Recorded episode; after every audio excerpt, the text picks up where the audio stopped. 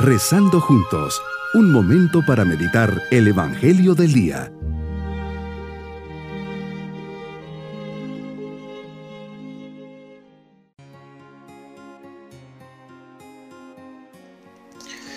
Les saludo en este día domingo de la vigésima octava semana del tiempo ordinario. Ponemos nuestra vida en las manos del Señor y confiamos infinitamente en su amor.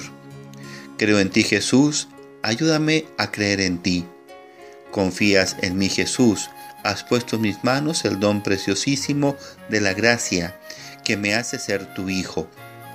Me has dado la libertad para poder elegir entre amarte o darte la espalda. ¿Qué muestra más grande de confianza?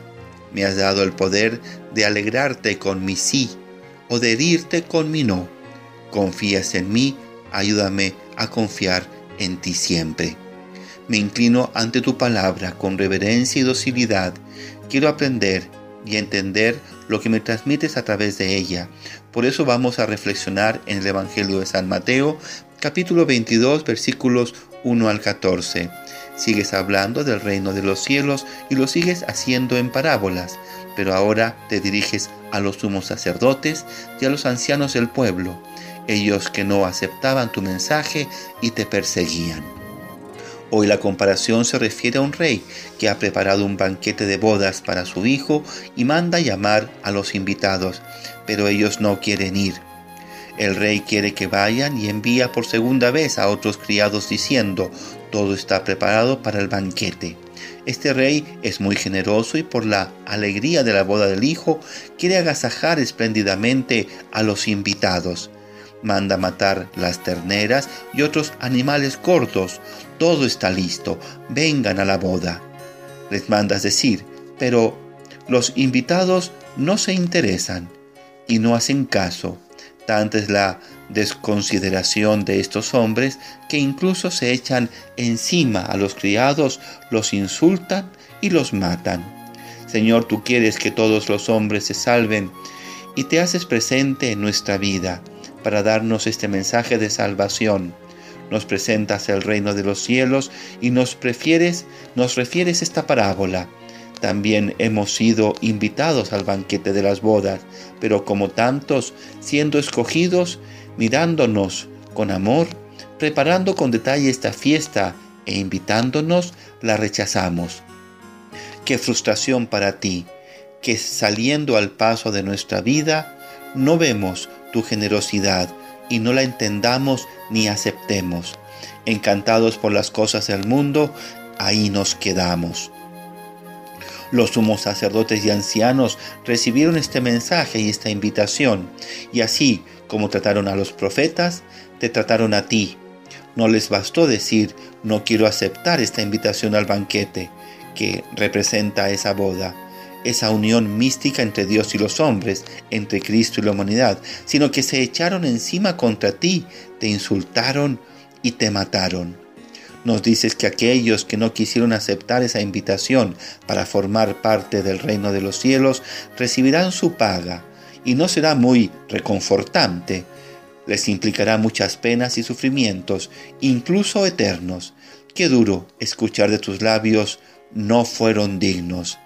Esta respuesta negativa de estos, de estos primeros invitados te lleva a salir por los cruces de los caminos e invitar a todos los que se encuentren. Ahí nos dices que reunieron a todos, a buenos y malos, en la sala del banquete. Y al saludarlos había un hombre sin el traje de fiestas y le pides cuentas.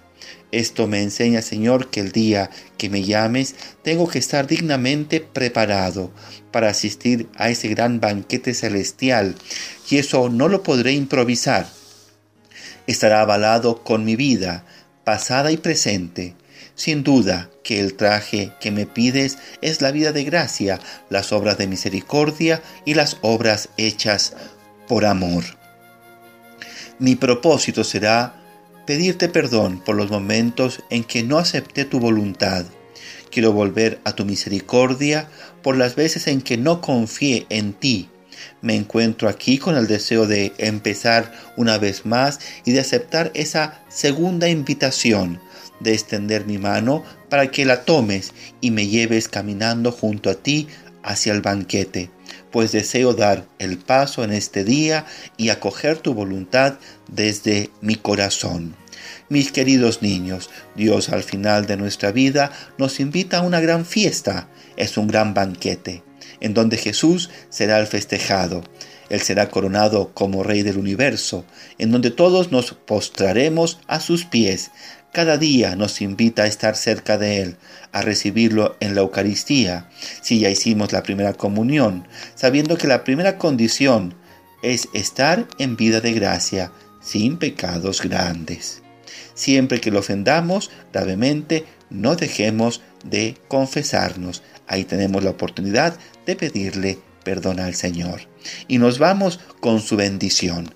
Y la bendición de Dios Todopoderoso, Padre, Hijo y Espíritu Santo, descienda sobre todos nosotros. Bonito día.